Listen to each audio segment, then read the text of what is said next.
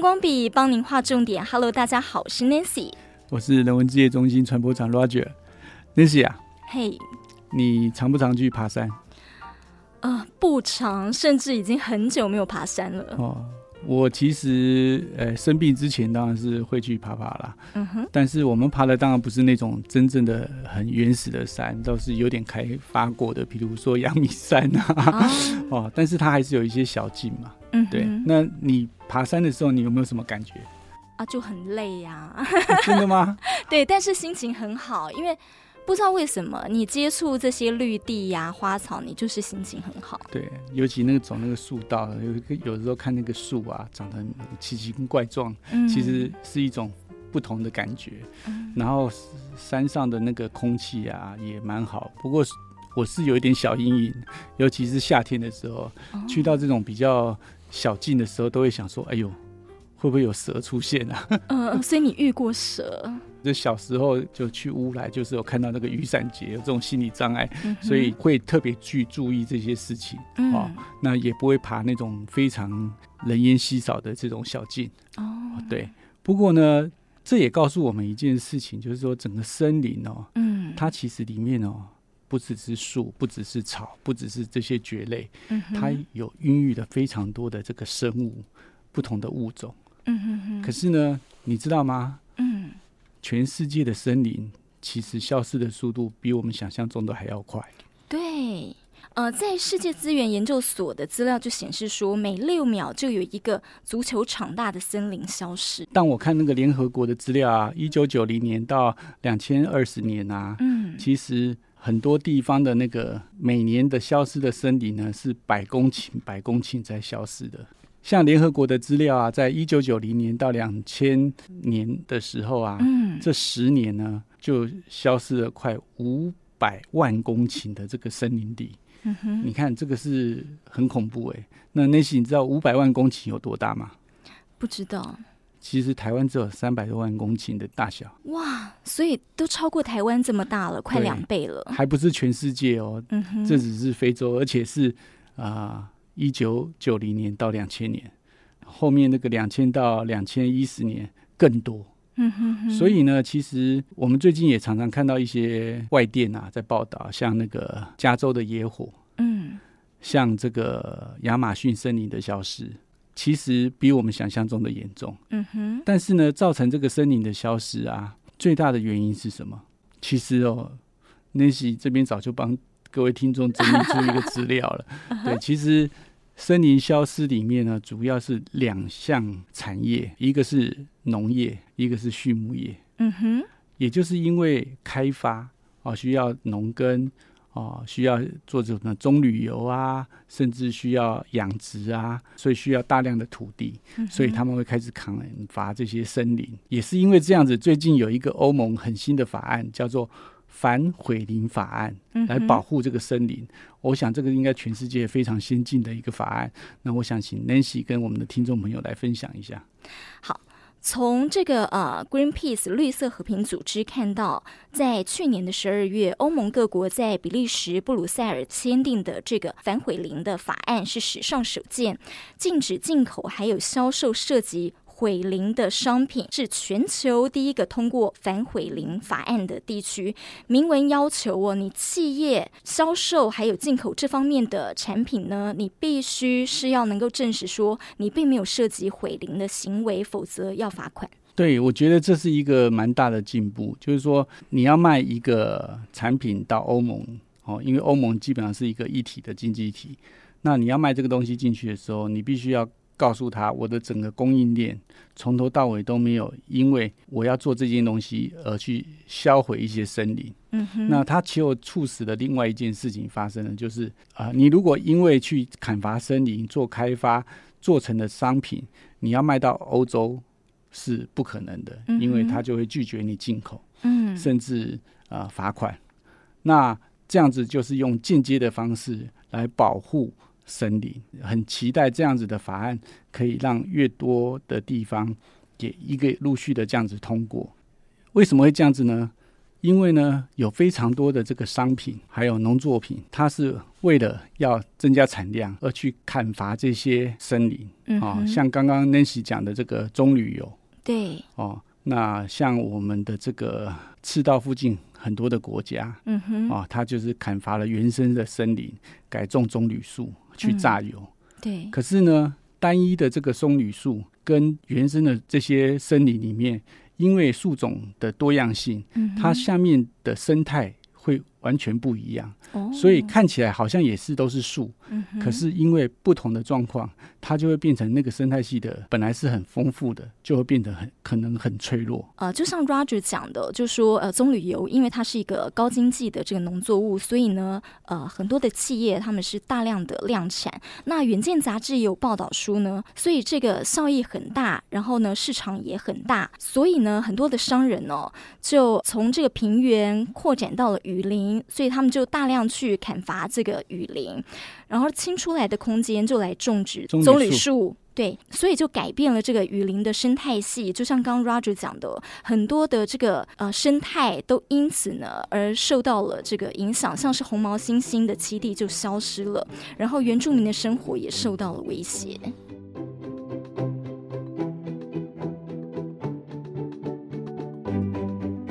另外还有一样东西，呃，可能我们也是始作俑者。这个东西就是一种饮料，叫咖啡。对我看到才发现说，哎。每天人手一杯咖啡，但其实它也是加速了森林雨林消失。对，因为咖啡的生长环境也是要固定在嘛，所以像我们常常喝的印尼咖啡、嗯哼，中南半岛的各国的咖啡，或者是非洲的咖啡，它其实也是在这个呃赤道附近。所以呢，因为这个咖啡的使用量越来越高哦，不要讲其他的地方，就讲我们台湾好了。现在咖啡店的这个数量啊，远远的大于便利商店，因为大家都有梦想要开咖啡店，不是？有这个需求。我讲一个冷笑话，因为所有的便利商店都有卖咖啡，再加上咖啡店，所以它大于咖便利商店的数量。 OK，好 好好，这这样想对，绝对是，绝对是。嗯，不过就是说，因为这个大家对于这个咖啡的饮品哦，其实全世界都在增加。嗯哼，那咖啡的这个数量，它因为种植环境，它只能在那个地方。那那些地带呢，其实又是很多的这个雨林啊、森林的地带，所以就只好被这些农业啊去砍伐、去种植。对，法新社有报道到说啊，富裕的国家，呃，其实对于呃咖啡是需求是增加的，所以就加快了那个森林砍伐的速度。然后有一份是这个 G7，也就是七大工业国集团，呃，他们去讲到说呢，其实在这个 G7 的这个国家当中的每一个人，平均每年会导致其他地方损失。四棵树，一个人一年就会导致一个地方损失四棵树，这个数字蛮惊人的耶，就代表咖啡豆喝得很凶啊！尤其其实在富裕国家。其实不只是咖啡豆啦，它是、嗯哼它这个报告其实就是像咖啡豆、像黄豆这一类的平均值啦。不过这些换成农业，它还是种树啊，本来是这个树，现在变成种成棕榈树啊，或者种成咖啡树啊，那为什么不行？哎，对呀、这就好像我们刚刚在提的，因为你砍伐的是原生种的森林，那你换成单一物种以后，嗯整个单一物种它其实会造成生态的不平衡。嗯哼，所以我觉得我们今天也要给听众朋友一个观念：为什么我们要保护原生林？嗯哼，如果这件事情不重要，欧盟其实不会去通过这个法案。嗯哼。那 Nancy 就来快速的跟听众朋友分享一下吧。好，为什么雨林森林对于人类来讲呢是这么的重要哦？澳洲的气候变迁委员会就提到了，第一，半数的生命呢都在这，因为雨林的面积占了地球土地面积的百分之六，所以地球上有百分之五十以上的陆地生物全部都居住在这。再来，雨林是人类的大药房，因为这边呢多样性的生物呃其实就是很丰沛的资源，那么它也是人类最棒的医疗。疗来源地。再来是呢，我们吃的用的全部要靠它，因为像是坚果、香蕉、橡胶这等等的，其实都来自雨林。再来，呃，它替人类保存水源，也就是地表半数以上可用的淡水都在雨林。以及好，我们大家都知道的森林、雨林，它是会吸收二氧化碳，然后排出我们人类所需要的这个啊、呃氧气。 Nancy 快速的跟大家讲了五个重点，为什么要保护这些雨林？嗯好，那我们把它倒回来，跟听众朋友在此做一个提醒。第一个是高效利用的这个人类排出的二氧化碳。嗯哼，那我们都知道嘛，地球暖化最大的原因就是这些温室气体，嗯而植物呢，其实可以行光合作用，把二氧化碳变成养分，然后变成氧排出来。那因为呢，热带雨林呢，热带的它那个叶阔叶林比较多，嗯哼，所以呢，它的那个绿色部分、行光合作用的部分也比较多，嗯，那它的这个效率就会比较高。哦，那因为它是热带的雨林，所以它下面的土壤啊都比较湿润，所以它其实保存了很大量的水源。那这些淡水水源平常是在这个土地里头，可是呢，当比较旱季的时候，它其实就可以调节。嗯哼所以为什么很多人会说喜欢住在湖泊旁边？嗯，哦，因为它气候会比较稳定，不会像沙漠一样忽冷忽热，嗯对不对？太阳大的时候，水会帮你除一些能，哦，然后等到夜晚的时候，它就会释放出一些，就不会像沙地、沙漠一样、呃高低温差那么多。更何况这些地下的水源，那再来，当然住在那附近的，因为它生物的多样性、物种多哦，所以像刚刚提的，不管什么橡胶啊、像坚果啊等等的，都是这些原生植物上面的一些呃食物，嗯，可以提供给这些原住民们他们去使用。呃，再来就讲说，它其实是人类的大药房。为什么？其实万物皆有它的药性嗯啊。那很多的蘑菇啊，很多的这个呃肉豆蔻啊等等植物啊，呃，像中医里面喜欢的药草啊，嗯对，都是遍布在这个雨里面，有非常多种的方式。嗯那另外一个呢，就是多样性。那我们都知道，生态里面你缺乏多样性的时候，那个生态系就很脆弱嗯哼，哦。那所以呢，当你这个物种越丰富的时候，那个整个地球跟整个的生命，它就比较能够做一些循环。嗯那这个东西其实也有点复杂，不过我想以以后有机会我们可以再跟大家再分享。那也就是这么多的原因里面，其实就会告诉我们说，如果你不保护这个雨林的话，嗯，我们的气候暖化加剧嗯哼，啊、那我们的这个生物的多样性变差，其实会变得非常危险。所以保护雨林啊，也是延缓气候暖化一个重要的事情。对，那期讲的很对，所以我们身为这个最底层的这个消费者啦，哈、嗯我们大概没有办法去说，呃，决定要把那些土地要保护起来，所以我们只能靠什么力量？消费者的力量。嗯那欧盟的这个法律呢，其实就是一个消费者的力量。当大家的食物的生产履历里面不允许有新的砍伐森林的土地嗯哼，在里面的时候，那那么我们买的东西就不会有这样的事情，因为它卖不出去。嗯哼，它卖不出去以后，就代表商人再去开发它也没有用了。嗯对，那所以如果这个法案变成一个全球化的话，其实它就是间接的保护了这些原始的森林。嗯哦，所以以前我们常常有讲说，动物保护就是没有买卖就没有伤害，对不对？你不吃鱼刺，你不买卖鱼刺，就不会有人去杀鱼刺，嗯哼，对不对？你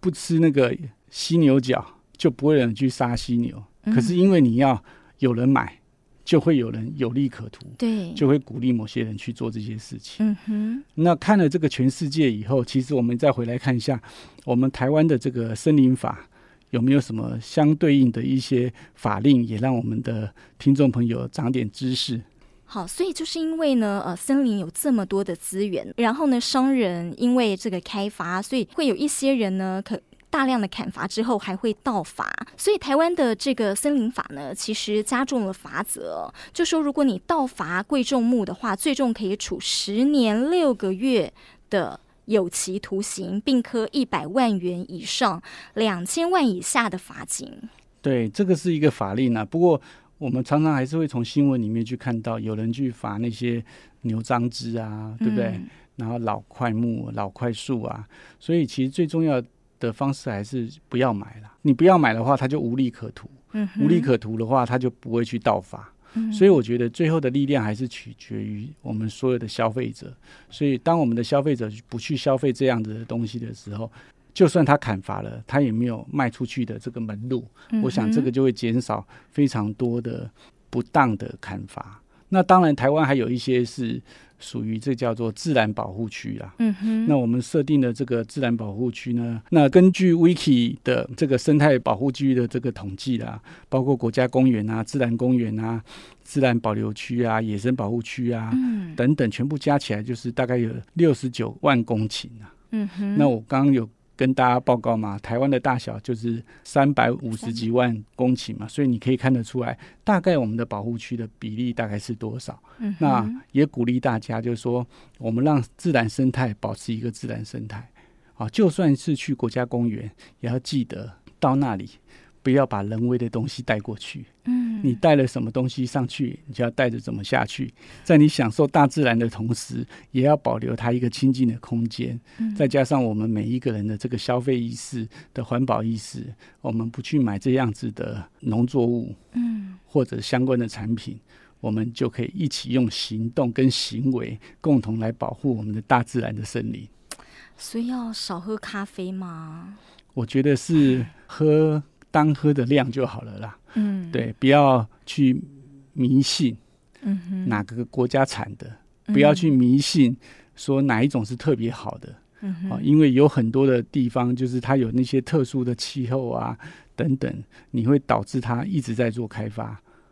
不过现在很流行这种农产品的生产利率嘛。啊，对，所以也期望将来大家在买这些产品的时候，诶，发现这个有欧盟的这种标章的时候，其实我觉得我们可以鼓励一下这些产品，让这些没有破坏大自然的农作物、农产品